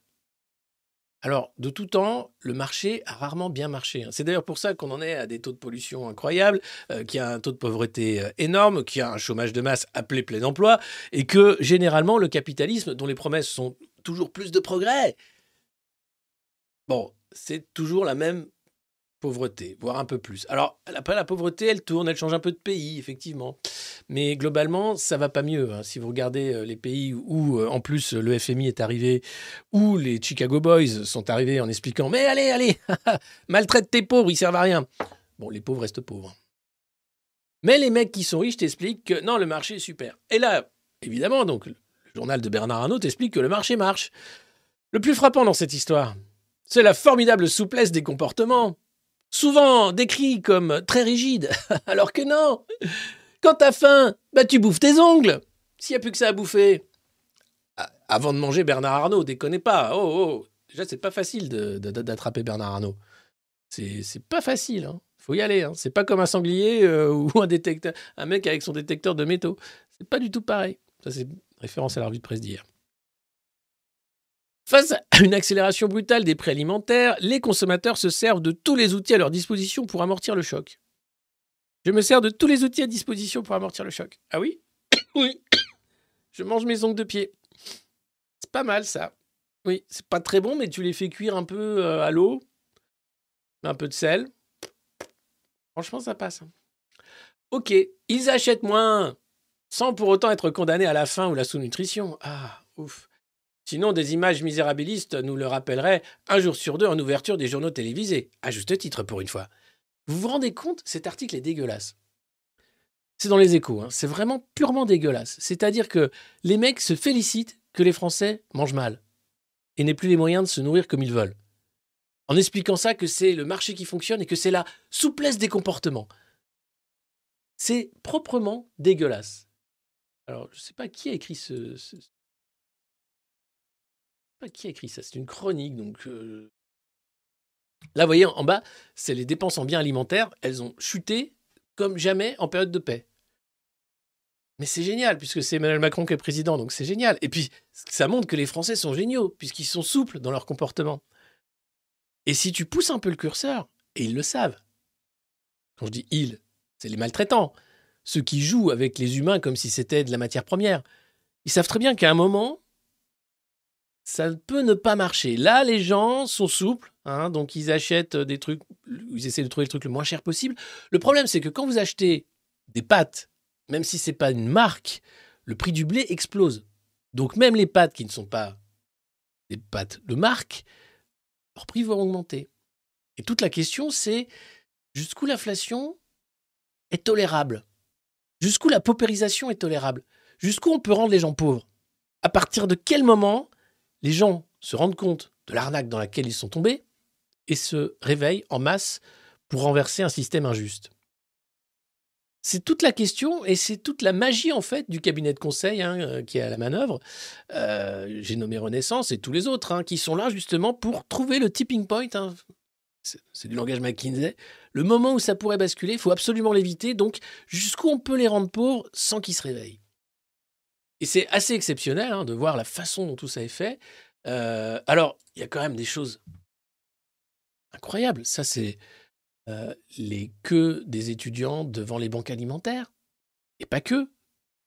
Les banques alimentaires n'ont jamais eu besoin d'autant de ressources, n'ont jamais vu une telle affluence. C'est un pays en faillite auquel nous avons affaire. Alors tout va bien. Ça tient. Ça tient encore. Faut travailler plus parce que sinon ça tiendra pas. Mais pourquoi on en est là? Parce qu'il y a des choix politiques qui ont été faits ces dernières années. Le choix de la pauvreté, politique du guichet, politique euh, de la non-imposition des grandes fortunes, et de l'argent là où il est, parce que les fortunes, c'est pas parce que vous leur prenez 1% de plus sur les milliards qu'elles ont qu'elles vont devenir pauvres. Le trading à haute fréquence, le fait qu'aujourd'hui, si le prix du blé explose, c'est pas parce qu'il n'y a pas de blé, c'est parce que des salopards jouent sur le cours du blé pour se faire du fric. C'est ce système-là qui est dégueulasse. Et que toi, le dindon de la farce, à la fin, t'as pas le choix puisque tu dois quand même te nourrir. Donc t'achètes ce qu'on te propose. Des produits cancérigènes qui filent le diabète, qui sont dégueulasses, cramés de sucre, de produits de substitution, d'insectes maintenant, en l'occurrence. Mais c'est quoi ce délire? Ça tient parce que, doctement, on dose le degré de paupérisation acceptable. Ça, c'est pas acceptable. Et vous avez des macronistes qui t'expliquent que le repas au Crous à 1 euro, c'est pas possible parce que ça, ce serait un avantage comparatif pour les, les étudiants riches. On peut pas, on peut pas. Vous comprenez? Faut savoir qu'en Corse, euh, c'est gratos au Crous. Hein.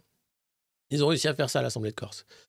Euh, donc, euh, moi, j'essaye quotidiennement, et en essayant de rigoler, de regarder ça et d'expliquer ce qui se passe de sabordage de la classe moyenne. C'est beaucoup. Hein. C'est vraiment c'est incroyable puisque c'est avec l'aval des gens en fait qui acceptent de se faire maltraiter. La question c'est jusqu'à quand? Et eux ils savent très bien qu'il y a un moment où ça ne pourra pas passer. Alors ils vont voir si les insectes ça passe, bah ça passe. C'est bon, ça y est, ils achètent les grillons, c'est ce qu'il y a de moins cher de toute façon. C'est ça ou les ongles de pied. Ah ouais, ça passe sous couvert de. Mais allô, dans le monde, il y a plein de gens qui mangent des insectes, ils trouvent ça très bon. Alors pourquoi toi, t'en veux pas? Bah, parce que je. Avant, je me rappelle, quand j'étais petit, on mangeait de la viande. Ah, c'est pas bien la viande, oh là, et oh, oh. C'est des animaux. Alors, c'est vrai, l'élevage, c'est pas, pas ce qui se fait. Regardez Macron, il est à Rungis, il, pose devant une carcasse hein, de bœuf. Peut-être le choix est pas anodin. Mais Là, l'idée, c'est de vous dire que la viande est un produit de luxe aujourd'hui. Que tout est en train de devenir du luxe. C'est-à-dire réservé à des gens qui ont suffisamment d'argent. Et la paupérisation, elle fonctionne parce que les gens acceptent de se paupériser. Parce qu'ils ne voient pas comment empêcher ça. Bah pour empêcher ça, c'est simple. Il faut tout arrêter. C'est un système qui doit s'enrayer. Sinon, ce système va vous broyer jusqu'au bout. C'est les temps modernes hein, de Charlie Chaplin. Vous êtes dans l'engrenage et ça tourne, ça tourne, ça ne s'arrêtera pas. Donc voilà, c'est juste petite. euh, et donc, euh, Les Échos, qui fait son article dégueulasse, hein, expliquant que. Alors, ça va, hein, ils achètent moins sans pour autant être condamnés à la faim ou à la sous-nutrition. hein. Ah, sinon, des images misérabilistes euh, nous le rappelleraient un jour sur deux en ouverture des JT. Et à juste titre, pour une fois qu'on dirait que les pauvres sont pauvres. Bordel. Moi, je suis très en colère. Vraiment. Je trouve ça obscène. Et inacceptable.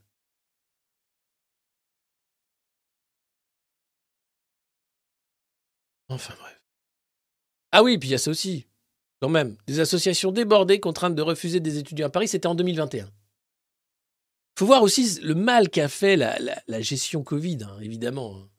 Ce moment où on arrête tout, où... euh, Attention On reste pas assis sur la plage Ce moment euh, où... euh, On ferme le rayon de slip C'est pas nécessaire et c'est dangereux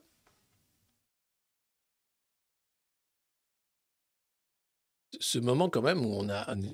enfin, c'était, c'était particulier. On met papy et mamie sur la terrasse hein Et on empêche les enfants de les voir Putain, pauvre. Ce moment incroyable quand même. Qui a permis de foutre tout le monde KO. Mentalement, économiquement, psychologiquement, tout ça, c'est un effondrement, mais incroyable. Et derrière, vous avez le Mozart de la finance qui t'explique, bah, c'est classe, hein, ce que j'ai fait, je veux dire. Voilà. Bon. Oui, c'est obscène. C'est pas que la Macronie, c'est l'époque. L'époque est obscène. Donc voilà. Il y en avait un quand même qui luttait pour la liberté dans ce monde. C'était un, pirate, évidemment, Albator. Albator qui s'appelle Captain Harlock, qui était euh, héros de mon enfance et sans doute de la vôtre, si vous avez à peu près le même âge que moi. Euh, un des premiers mangas euh, auxquels on a été confronté euh, en tant qu'enfant français. Et un manga exceptionnel euh, de monsieur Eiji Matsumoto qui est mort. Euh, regardez, on aurait dit un de ces personnages, vous savez, le petit inventeur euh, qui était là pour réparer l'Atlantis, qui bouffait tout le temps des chips. Bah, c'est un peu lui. Euh, et c'est lui qui a inventé Galaxy Express 999, euh, Captain Harlock Albator et plein d'autres mangas qui sont assez exceptionnels. Il avait fait un clip avec Daft Punk également. Toujours là dans la culture pop. Et Albator, il faut savoir que c'est quand même un message de concorde, de paix. Vous savez, il y a la petite fille à l'ocarina qui l'appelle. euh, parce que la Terre est totalement polluée, corrompue, gérée par des, idiots absolument corrompus. Et lui euh, essaye de lutter pour euh, ramener la raison dans un monde devenu fou avec ce navire amiral qui est l'Atlantis. Et il y avait Yamato aussi, c'est un autre manga sur un navire de guerre. Yamato, c'est le nom ancestral du Japon. Voilà, euh, petit hommage à, ce mangaka exceptionnel et à Albator, si vous ne le connaissez pas, euh, courez-y. C'est, euh, ça a bercé mon enfance. Et puis, je vous parlais de la pauvreté organisée. Les Anglais font un petit pas plus loin que nous, hein, et je pense que ça va pas tomber dans l'oreille d'une sourde, Agnès Pannier-Runacher, si tu écoutes la revue de presse, et je sais que tu le fais de temps en temps. Non, je ne le sais pas, mais ça me ferait marrer, tiens. J'aimerais savoir s'il y a des macronistes qui de temps en temps regardent la revue de presse. Et je veux dire pas les macronistes, pas les trolls de Twitter à la retraite, mais euh, des, gens qui sont en cabinet euh, ministériel, euh, qui sont, euh, je sais pas, qui bossent à l'Assemblée, assistants parlementaires, ou même des députés, même des élus macronistes. Ça me ferait plaisir de, vous interviewer, de, savoir ce que, vous pensez de ce format, hein, de, cette émission, sans doute qui n'est pas votre tasse de thé, mais peut-être que oui, peut-être qu'à un moment, ça vous fait du bien de, rire aussi. C'est vrai, quand même, là, on est allé un peu loin, quoi. Mais bon, je sais pas. Euh, les Anglais, donc, dans le Times, le très sérieux euh, Times, l'hebdomadaire, le quotidien de référence, pardon, euh, comment lutter contre le réchauffement climatique Bien, c'est simple. En ramenant le rationnement de guerre. Mais pourquoi on n'y avait pas pensé avant? Eh, c'est malin comme tout, oui. Non, parce qu'on était là, les, Français, ils, mangent leurs ongles de pied, ils attendent qu'il y ait des criquets pour enfin pouvoir en manger, et tout. Mais non, les Anglais, beaucoup plus malins. on va remettre le rationnement. Et oui, style Seconde Guerre mondiale. Bah oui, puisque nous sommes en guerre. Pour à la fois le pétrole, combien d'essence tu peux acheter, la bouffe évidemment, l'eau, etc. Et c'est des scientifiques britanniques qui, très sérieusement, planchent sur le sujet et t'expliquent que le rationnement serait une des pistes possibles pour lutter contre le réchauffement climatique. Bon, on va faire vite. C'est non. Non pas que je sois pour cette société euh, du gaspillage qu'on appelle société de consommation, mais rationner, ça veut dire contrôler toute ta vie. Ça veut dire faire en sorte que tu n'aies plus de libre arbitre de rien. Ça veut montrer que là, vraiment, la pauvreté, la sobriété, elle t'est imposée, mais à un point tel qu'on rentre dans un autre régime. C'est du délire. Faut arrêter ça tout de suite. Et pour arrêter ça tout de suite, faut le nombre. Faut des gens qui disent stop. Il n'y a que les Français qui peuvent le faire. Tous les autres pays, ça y est, la dépolitisation est complète.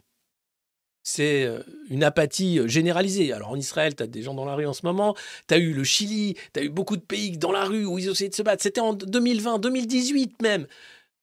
Plus d'une quarantaine de pays où les peuples étaient là pour dire stop. La répression est terrible. À chaque fois, c'est la même chose. Ça gueule, ça va dans la rue. En Amérique du Sud, c'est d'une violence sans nom, les gens se font tuer. Et c'est un pouvoir corrompu qui reprend la suite. Les printemps arabes. La Tunisie, la jeunesse tunisienne s'est fait voler sa révolution. C'est du délire partout. C'est-à-dire que si vous regardez la logique. Il faut une vraie stratégie de reprise du pouvoir. Sans quoi, c'est l'échec assuré. Et pour ça, il faut et le nombre et l'organisation du nombre.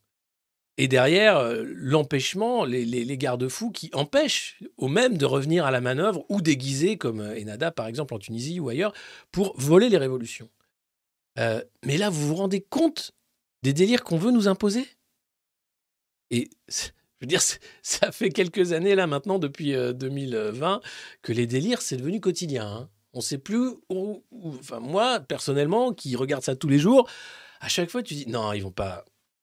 Si, si, si. Ah ouais, bon. Entre la censure des réseaux sociaux, parce que tu n'avais pas le droit de d'émettre des doutes sur les communiqués de presse de Pfizer, les censures globales, la violence, des États, à partir du moment où ils essayent de se défendre, enfin des États castes au pouvoir, puisque un État, c'est pas censé être contre les peuples, hein. c'est censé être là pour organiser un bien-être général. Étonnamment, et partout, mais même aux États-Unis, là, en ce moment, les Américains gueulent parce que Joe Biden est en Ukraine et qu'il n'est pas allé euh, dans l'Ohio, à East Palestine, pour voir les, ravages euh, de ce déraillement d'un train euh, de matière chimique. Et là, ça gueule, ça gueule, ça gueule en disant Mais qu'est-ce qu'il fout en Ukraine, Joe Biden? Sachant que l'argent américain va servir à payer les pensions ukrainiennes. Sachant que BlackRock. Euh, je vous invite à voir la vidéo de dimanche, si vous ne l'avez pas fait encore, euh, du Monde Moderne, qui explique un peu le plan d'après-guerre de l'Ukraine, organisé, réfléchi par BlackRock. C'est glaçant et c'est public. Pas d'informations secrètes. C'est vraiment. même si tu ils s'en vantent en disant c'est génial ce qu'on va faire. Euh, là, il n'y a pas un pays au monde, où je ne sais pas, je ne le connais pas, où les populations sont contentes des gens qui les maltraitent. C'est plus des dirigeants, c'est clairement des maltraitants. Trudeau, au Canada, qui allait jusqu'à empêcher, bloquer les comptes en banque des gens du convoi de la liberté, qui étaient là pour dire stop aux mesures liberticides qui n'avaient aucun sens. En France, les soignants suspendus. Il faut attendre mars pour qu'éventuellement par une, lumière présiroidentielle, on est droit peut-être à la réintégration de gens qui depuis 500 jours, plus de 500 jours, n'ont plus aucun droit. Mais on est où, putain? C'est dingue Je ne parle même pas du Royaume-Uni où Rishi Sunak n'a pas été élu. Il a été mis là par son parti. Alors que Liz Truss, qui avait été mis là aussi par son parti, a été obligé de partir, d'être exfiltré après le scandale Nord Stream. Enfin, vous vous rendez compte? Je hurle. Pardon. Mais c'est pas normal. C'est pas normal. Et là, on nous explique que pour lutter contre le réchauffement climatique, ce serait bien de remettre le rationnement, mais Tu te fous de qui? Déjà que, soyez conscient que le plan voiture électrique, c'est plus de voitures pour 80% des gens, puisque la voiture électrique sera beaucoup trop chère et à charger et à acheter. Donc c'est vélo ou poney, ou marche à pied dans le meilleur des cas.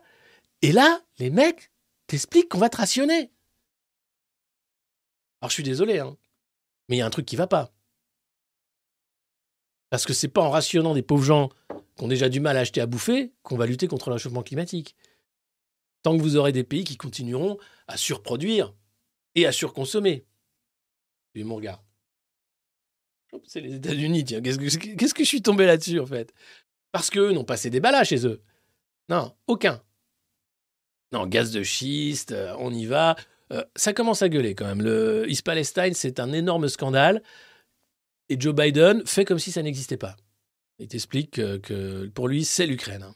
D'ailleurs, il y a- des mèmes qui tournent où tu as le gouverneur de l'Ohio euh, qui se met un masque de, de Zelensky pour demander de l'aide euh, à Joe Biden, tellement ils en sont là, les Américains. Quoi. Non, mais c'est dingue. C'est dingue. Voilà, je ne comprends pas en fait comment ça peut fonctionner. Oui, ça fait 40 ans que ça dure, même plus, mais là, c'est du délire. Et puis dans le domaine du délire, et où là, c'est pareil, tu, à un moment, tu dis non, non, non, non, non, non. c'est inacceptable. Euh, c'est une cour israélienne qui a demandé euh, au ministère de la Santé israélien de publier l'accord signé avec Pfizer. Puisque vous vous rappelez, à l'époque, Israël était le pays hein, vedette, le pays laboratoire, le premier à avoir autant de vaccins, à acheter avec Pfizer, à faire en sorte que tout le pays soit vacciné. Eh bien voilà. Voilà les deux pages de la section qui s'appelle Liability and Indemnity Provision, c'est-à-dire euh, responsabilité et indemnité. Sur les deux pages donc du contrat entre Pfizer et l'État israélien, qui sont rendus publics, ben non. Ah, en fait, euh, il n'y a pas une ligne qui est lisible. Elles sont raturées pour des raisons, bien sûr, hein, de protection euh, des intérêts de Pfizer, pas du bien public. Donc, tant que les populations vont tolérer des saloperies pareilles, parce que je suis désolé, mais ces contrats doivent être rendus publics, compte tenu maintenant de la limite hein, de cette stratégie et des ravages qu'elles ont fait à l'économie, à la psychologie et au reste. C'est pas normal que ce soit totalement toléré, ce truc-là. Ça, ça veut dire demander au ministère israélien de publier réellement. Et il n'y a pas un lanceur d'alerte qui va le faire. Ou alors j'espère. Mais on ne peut pas continuer comme ça. C'est de l'équivalent des SMS de Ursula von der Leyen de la Commission européenne, avec échangé avec Albert Bourla, le patron de Pfizer, qui devrait être dans le domaine public. Il faut pour ça que le New York Times demande. Aucun média européen ne l'a fait. Et que font les instances européennes? Rien. Elles vont entendre Madame von der Leyen à huis clos, alors que son audition devrait être publique, et les contrats devraient là encore être rendus publics. Il faut maintenant, dès à présent, faire en sorte que ces contrats soient rendus publics. Et sans ces ratures débiles. Parce qu'on veut savoir ce qu'il y a derrière. Ces milliards pour Pfizer. C'est pas normal, encore une fois. C'est pas tolérable, encore une fois. Une telle opacité pour un produit qui a touché des millions de gens. C'est pas normal. À un moment, je veux bien qu'on protège le secret des affaires, mais alors on parle plus de santé publique. Dans ce cas-là, ne nous faites pas chier avec des campagnes de santé publique. Appelez ça la campagne pour l'actionnariat de Pfizer. C'est dingue. Ça, c'est dingue. Donc j'espère que ça va aussi faire un peu avancer les choses. Moi, je suis bah, étonné, catastrophé, hors de moi quand je vois un truc pareil. Et ça passe. Le problème, c'est que ça passe. Je vois pas comment ça peut passer un truc pareil. Rendez les contrats publics, au moins ça. Pourquoi caviarder de cette façon-là des contrats? Il y a un loup. Quand c'est flou, et là c'est même pas flou, c'est qu'on peut pas lire. Il y a un loup. Alors, la bonne nouvelle, c'est que la Haute Autorité de Santé envisage de lever hein, à la fin du mois de mars, euh, ce sera son avis définitif, hein, donc il faut attendre encore un petit mois et demi hein, pour savoir si éventuellement les soignants pourront... euh, voilà, vous connaissez l'affaire. 500 jours. Plus de 500 jours. Enfin, c'est... Bon, et puis pour finir sur une note positive, non, pas du tout. C'est Maddie McCain, Kahn, pardon, j'arrive pas. Euh, une Allemande est persuadée d'être l'enfant disparu et demande un test ADN. Alors Maddie McCann, si vous connaissez pas l'histoire, c'est une petite Anglaise qui a été enlevée euh, en Espagne alors qu'elle était en vacances avec ses parents. Ses parents étaient en bas et ils prenaient l'apéro, je sais pas quoi. Elle était dans leur appartement et quand ils rentrent, elle n'est plus là. Elle a disparu. Les recherches s'organisent avec le gouvernement espagnol, etc., etc. Ils n'ont jamais retrouvé cet enfant. C'était il y a plus euh, d'une quinzaine d'années puisque cette Allemande a 21 ans. Alors Maddie McCann, devrait avoir 19 ans normalement, mais elle demande un test ADN parce qu'elle est persuadée euh, que c'est euh, cette jeune enfant, puisqu'elle a été abusée et que l'homme qui l'a abusée ressemble à celui qui était recherché par les autorités espagnoles. Bref, elle a aussi des signes euh, distinctifs qui sont les mêmes que Maddie McCann. Elle s'est mise en contact avec les parents, elle a fait un appel sur les réseaux sociaux, la voilà, pour expliquer qu'elle veut savoir si c'est elle ou non euh, cette jeune Allemande. Cette histoire est tragique, terrible. Euh, c'est encore un scandale, hein, évidemment, de plus, euh, et un fait divers tragique sans qu'on sache ce qu'il en est. Donc, est-ce que ce sera elle ou non? En attendant, voilà, c'est assez terrible pour les parents de cette fille, ou pour elle, si effectivement c'est elle, sa vie a été broyée par un prédateur pédocriminel. Voilà. Euh, c'était la revue de presse du monde moderne. Elle était bien vénère ce matin. Hier, elle était plus drôle. Hein. Si vous voulez rigoler, quand même, vous pouvez aller sur la revue de presse d'hier. Euh, c'était au Portugal, pas en Espagne. Excusez-moi, excusez-moi. Euh, et, ça sent le fake. Ouais, bah oui. Mais bon, c'est jamais. Enfin, toujours est-il que voilà. Après, c'est peut-être aussi, tu vois, tu peux être xénogenre. Peut-être que elle, elle s'est dit, je me sens m'a dit, enfin, tu sais plus. Hein, on, est à un point. Mais enfin, si vous écoutez la vidéo, si vous la regardez, elle a l'air assez chamboulée, assez. Enfin, ça, a l'air d'être assez terrible pour elle aussi quand même. Alors, allemande ou polonaise, ça dépend des sources. Là encore, je ne sais pas. Voilà. En tout cas. Euh,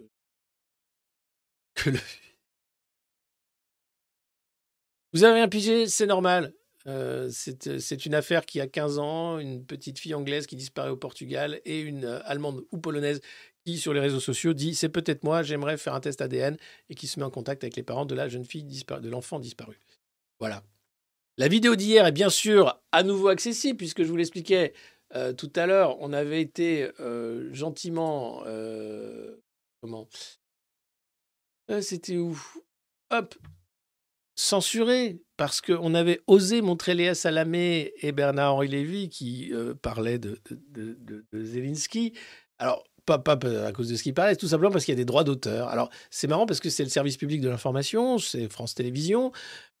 Euh, c'était, il y a le droit de citation, hein, c'est ce que je fais dans cette revue de presse, c'est-à-dire j'utilise des extraits courts euh, parce qu'on a le droit d'utiliser des extraits courts. Alors peut-être c'était long, c'était plus d'une minute, peut-être était-ce un peu trop long, euh, mais il fallait quand même bien une minute hein, pour la luminosité de Bernard-Henri Lévy. Lorsqu'il parle, il faut l'écouter, il faut écouter aussi comment ce cerveau qui travaille à une vitesse exceptionnelle aussi, met des mots les uns derrière les autres pour ne rien dire, et, la façon dont il enrobe tout ça, d'une volonté de montrer qu'il a absolument raison.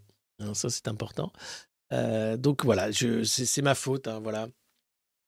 Euh, et, euh, et, donc, euh, bah, la, chance qu'on a, c'est de, de, de, vivre dans un pays merveilleux où les droits d'auteur sont respectés. Donc, j'ai enlevé l'extrait et vous avez droit à la vidéo sans l'extrait. Alors, avant l'extrait, vous verrez, c'est simple. Hein, pour se repérer, avant l'extrait, j'avais mis le, le, jingle du monde moderne que vous connaissez bien maintenant, celui-là.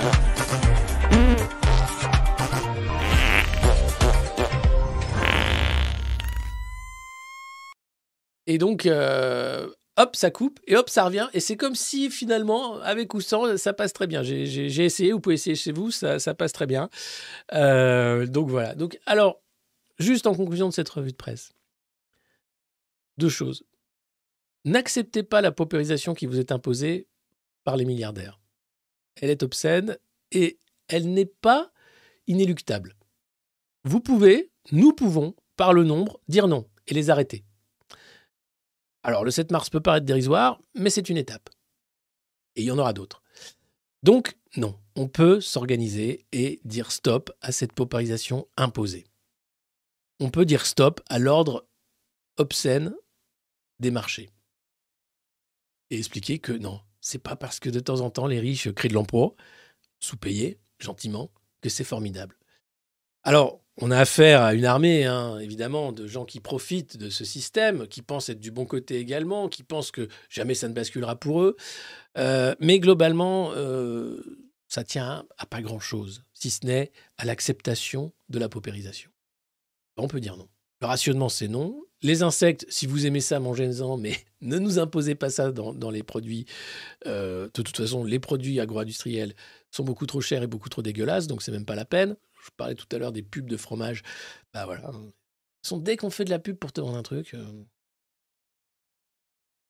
hmm. Hmm. C'est pour ça qu'on ne paye pas de pub ici au monde moderne.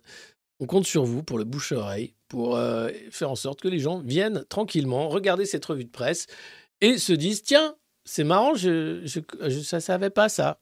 Mais euh, maintenant que je le sais, c'est ah oui, je regarderai plus Emmanuel Le Chypre de la même façon. Vous savez, Emmanuel Le Chypre. Le Chypre. Les brigades vaccinales de BFM TV.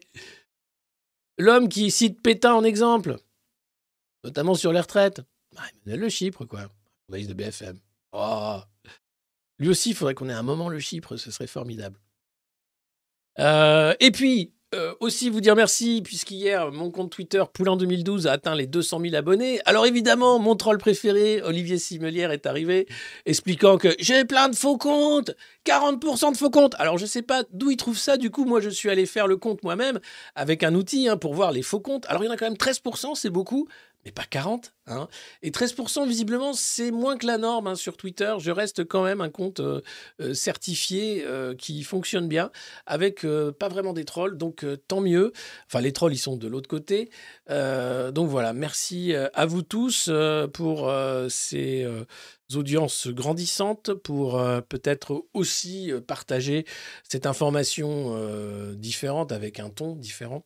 Euh, qui n'empêche pas de s'informer, qui n'empêche pas de réfléchir aussi et de comprendre que derrière ces informations, qui sont parfois euh, comme euh, un peu la surface, eh bien, il y a une profondeur, une noirceur et des silures qui attendent dans la vase de manger les petites grenouilles que nous sommes. Ouh là là, c'est terrible cette image, terrible. Mais c'est pas ça. Ok, voilà, je vous donne rendez-vous demain pour la revue de presse du monde moderne. Euh, c'est à la même adresse ici sur YouTube. Et puis on se quitte en chanson comme chaque jour. Vous pouvez nous écrire à l'adresse du monde moderne qui va s'afficher sur vos écrans. Vous pouvez aller sur la boutique également. Euh, et puis vous pouvez aussi euh, vous abonner si c'est pas déjà fait et partager le lien de cette revue de presse comme vous le faites maintenant chaque matin ou presque à 9h ou presque. Voilà, et prenez pas ça trop au sérieux, sauf, sauf commencent à essayer de vous traiter vraiment comme des abrutis, là, il faut quand même commencer à prendre ça au sérieux. Hein, parce que là, vraiment, le coup des rationnements. Non.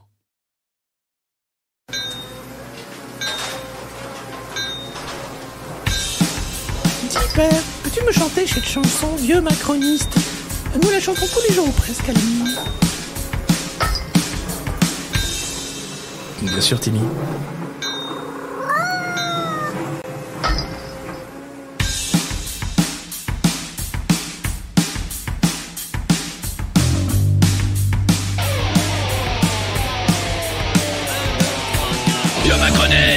Vieux macroniste Marron 68 maintenant, total fasciste. Tu préfères la télé, surtout le casse de schiste. Plutôt que décamper, tu t'accroches, tu t'enquistes. Vieux macroniste, vieux macroniste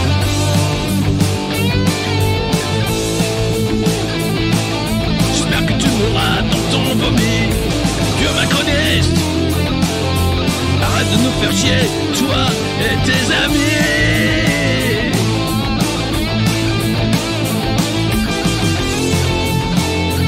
Oh, vieux macroniste, tu t'accroches, tu t'enquistes. À la retraite depuis 15 ans, les autres tu t'en fiches.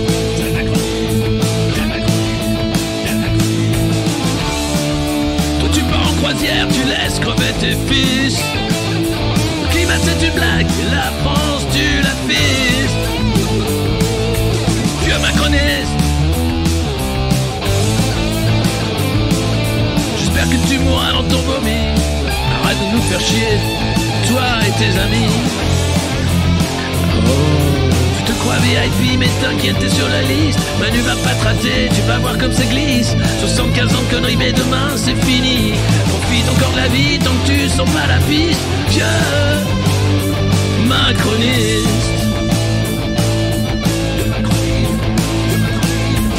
Jeune, vieux macroniste. Jeune, vieux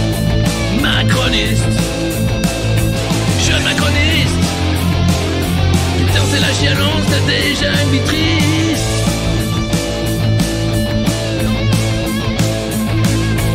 Jeune macroniste, j'ai McKinsey, t'as un costume d'artiste. Tu rêves de prime chiche, toi tu niques déjà le fisc. Tu soutiens Zelensky pour cacher tous tes vices. Jeune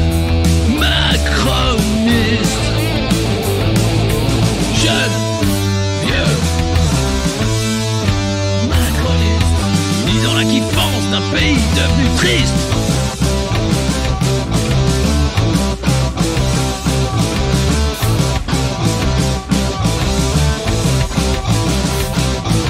Le macroniste.